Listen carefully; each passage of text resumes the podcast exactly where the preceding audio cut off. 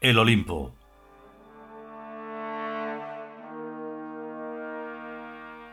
Tercer capítulo. Tercera parte.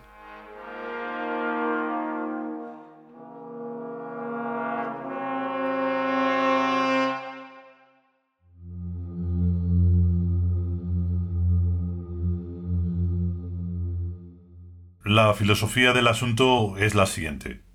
Prosiguió K. El orden imperial del espacio-tiempo va en la dirección de vórtices de cada vez menor tamaño y mayor complejidad, pues es así como se forma la materia.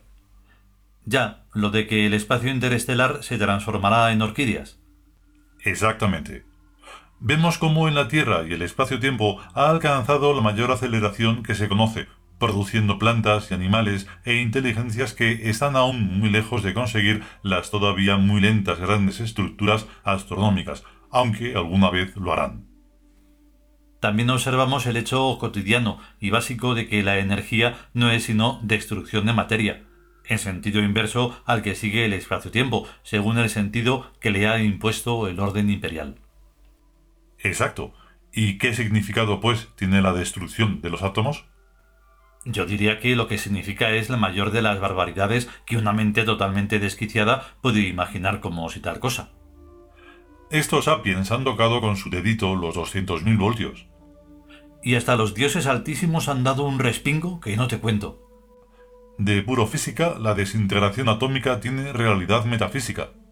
Pero esta gente no le concede trascendencia a esas cosas, dice Lor. La trascendencia no es algo que se conceda, se tiene o no se tiene. Al desintegrar el átomo, prosigue K, han atentado contra algo de lo que no tienen ni idea, contra la estructura del campo morfomagnético. Como su propio nombre indica, diría alguien en alguna parte, el campo morfomagnético es estrictamente matemático y previo a la realidad física, material y energética. Se trata de un modo de entramado ideal que se va recubriendo con los vórtices del devenir del espacio-tiempo. Pero cosas como esta no interesan a los paletos del siglo XX, ni a los de ningún siglo. Para ellos, como un culebrón televisivo no hay nada, y si puede ser con tías chupando penes y tíos chupando vulvas, tanto mejor, pues el nivel de los humanos es el de las propias bestias.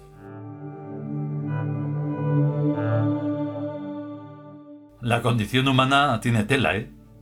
Comenta Lor a sus cuatro socios.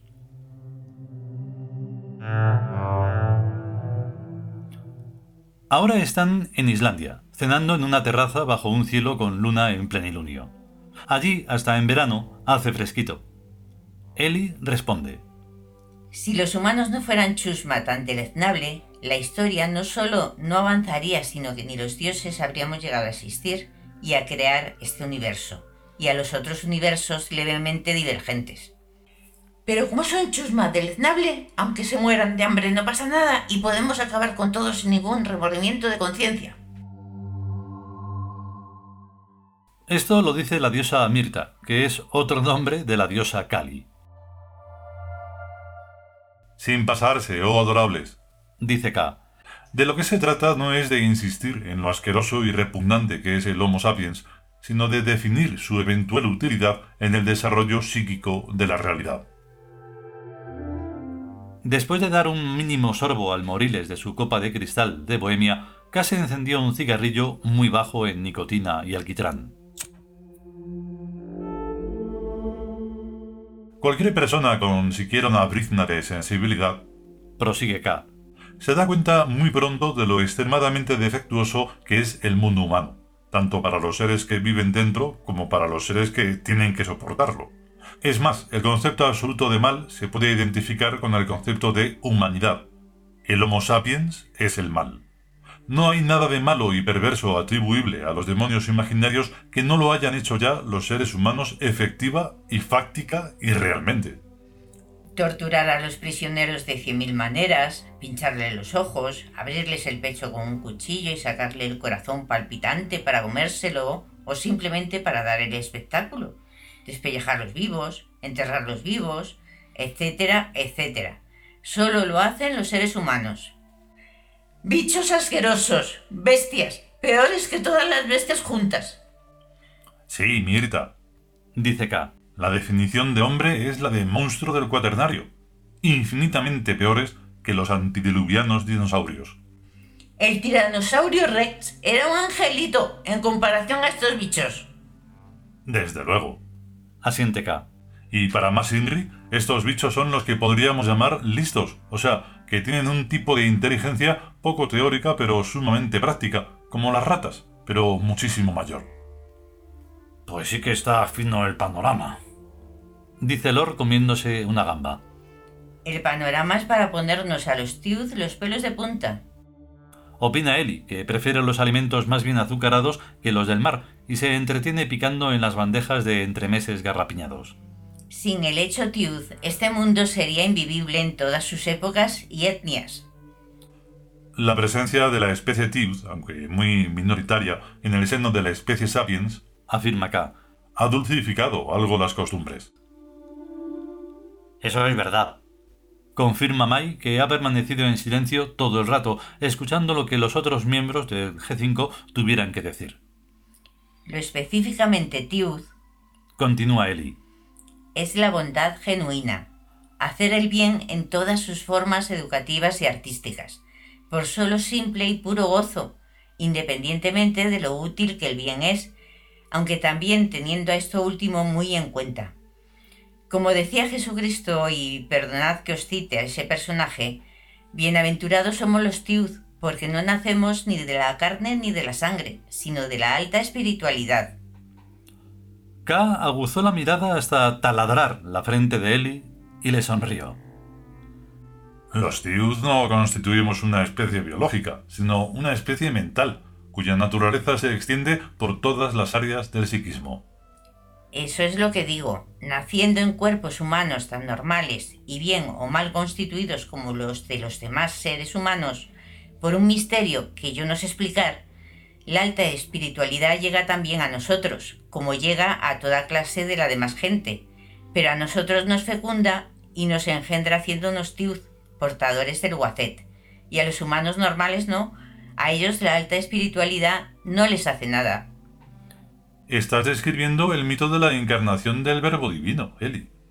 En efecto, el Espíritu Santo viene sobre cualquiera, da igual que este cualquiera se llame María o José o Nicolás o como sea. El Espíritu Santo es la alta espiritualidad, un modo de ser, de pensar y de actuar, que nos hace superiores a los animales y a los humanos. Y ese Espíritu Santo no nos deja preñados, más que de nosotros mismos, de un superego, de un super yo, del yo del espíritu, convirtiéndonos así en homos tiud. Yo no habría sabido expresarlo mejor. Confiesa acá. Posibilidad y oportunidad de ser tiud las tienen todos los seres humanos, pero en una mayoría de ellos se produce el rechazo, y en unos pocos la aceptación. ¿Y por qué hay rechazo? Parece preguntarse May a sí mismo. Porque lo que el Espíritu Santo o alta espiritualidad o como se llame intenta hacer en cada ser humano es convertirlo en Dios, en dioses. Y eso les impone la obligación de comportarse en todo como dioses. En todos sus pensamientos, en todas sus acciones, en todas sus obras. Y ellos, que son muy listos, prefieren la falsa modestia de quedarse en solamente seres humanos, escurriendo así el bulto a la responsabilidad de dioses. Muy bien dicho, Mai, dice Mirta. Lo que son los humanos es vagos. Vagos e irresponsables. Y del fondo de todo eso, infantiloides. Lo que están es crudos. Dice Lor haciendo imitación a la fonética sureña de K. Y lo que tienen que hacer es desaparecer ya del planeta. A eso vamos. Asiente K con mesura.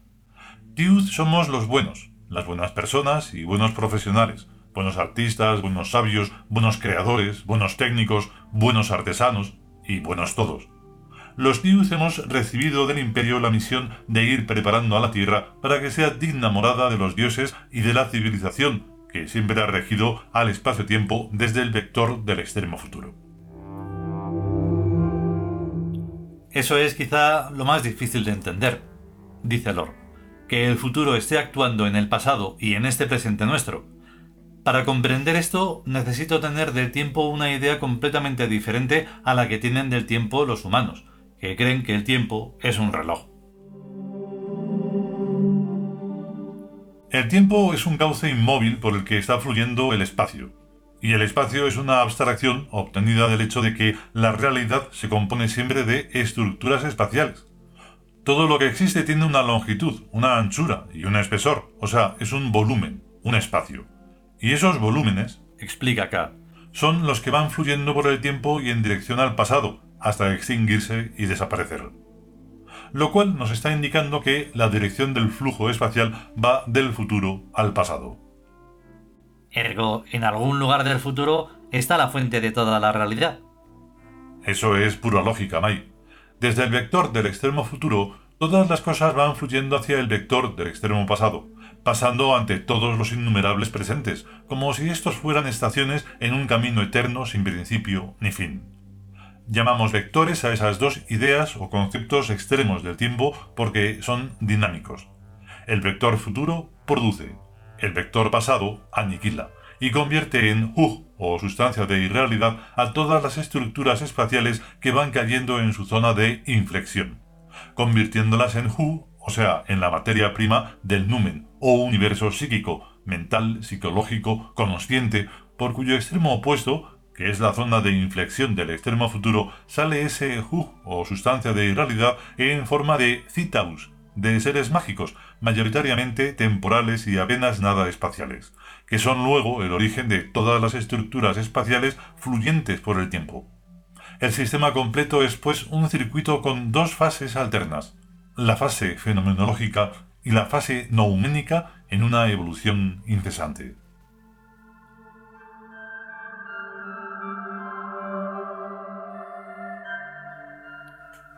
Todos guardaron silencio mientras tomaban la sopa. Eli acabó antes. Por lo que yo sé, la conciencia es lo único que fluye por el tiempo en dirección contraria a la de las estructuras espaciales. O sea, que la conciencia va de pasado a futuro, y por eso al suyo se le llama tiempo inverso, y aunque a veces vuelve la cabeza, como si dijéramos, hacia el pasado histórico, y cada vez que utiliza la memoria, lo normal es que la conciencia esté siempre atisbando hacia el futuro y entrando en él cada vez más profundamente. La de K ha llegado ya a lo más lejos que es posible conocer desde este presente, por ser el jefe del equipo. K sonrió y encendió un cigarrillo antes de atacar el segundo plato. Yo he estado en Birk solo una vez, en la capital del imperio, de una manera, digamos, sensorial, y un par o tres veces a través del sueño. Dejó el cigarrillo en el cenicero y empezó con los calamares. Hubo pues otro silencio para que cada cual comiera según sus preferencias.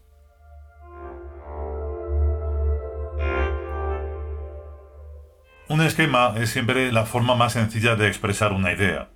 Un dibujo en el que las rayas y las flechitas significan cosas. Dijo K al retomar la palabra cuando iba ya por los postres. La realidad de la cosa es siempre más compleja. Por ejemplo, la función que realizan la naturaleza humana y su mundo en la civilización de los dioses futuros. Bueno, futuros por su origen, pero dioses de todas las épocas en razón de sus desplazamientos por el tiempo y de sus actividades provenientes. Normalmente el vino dulce o el champán se sirve en cálices de oro. Por el imperio. Brinda acá elevando su cáliz hacia el dios supremo. Por el, imperio.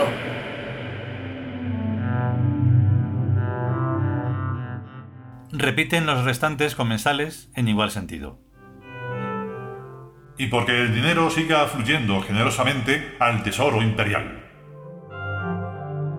Desde el salón de Itawi, en la mansión del Olimpo, el dios Yahweh tomó buena nota al ver en la pantalla esta otra segunda recomendación de K.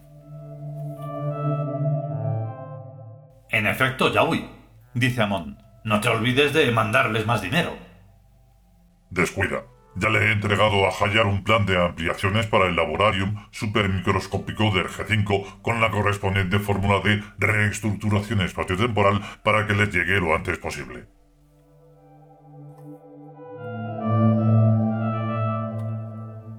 La medida que los humanos dan en la escala ética es tan reducida, dice K, que la realidad humana es pura y simplemente funcional, la de una máquina económica. En primer lugar, los humanos nos proporcionan escafandras, o sea, cuerpos biológicos en que meternos para vivir en la abstracción geométrica que llamamos la Tierra y el universo.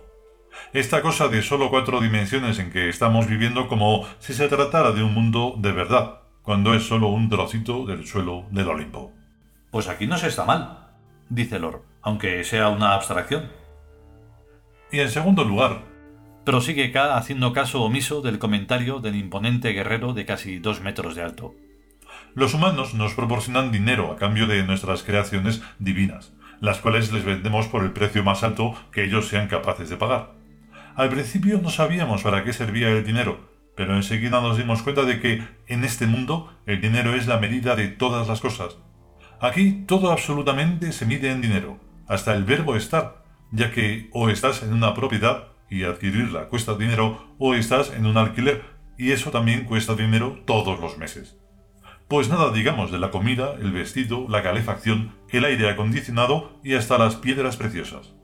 A cambio de dinero los humanos te dan hasta su sangre, en el caso de que quisiéramos comprar ese líquido tan repugnante, que no es nuestro caso. Y aunque los humanos son muy torpes y escasamente profesionales, algunos hacen bastante bien algunas cosas que a nosotros sí nos gustan. Palacios, joyas, muebles caros, etc.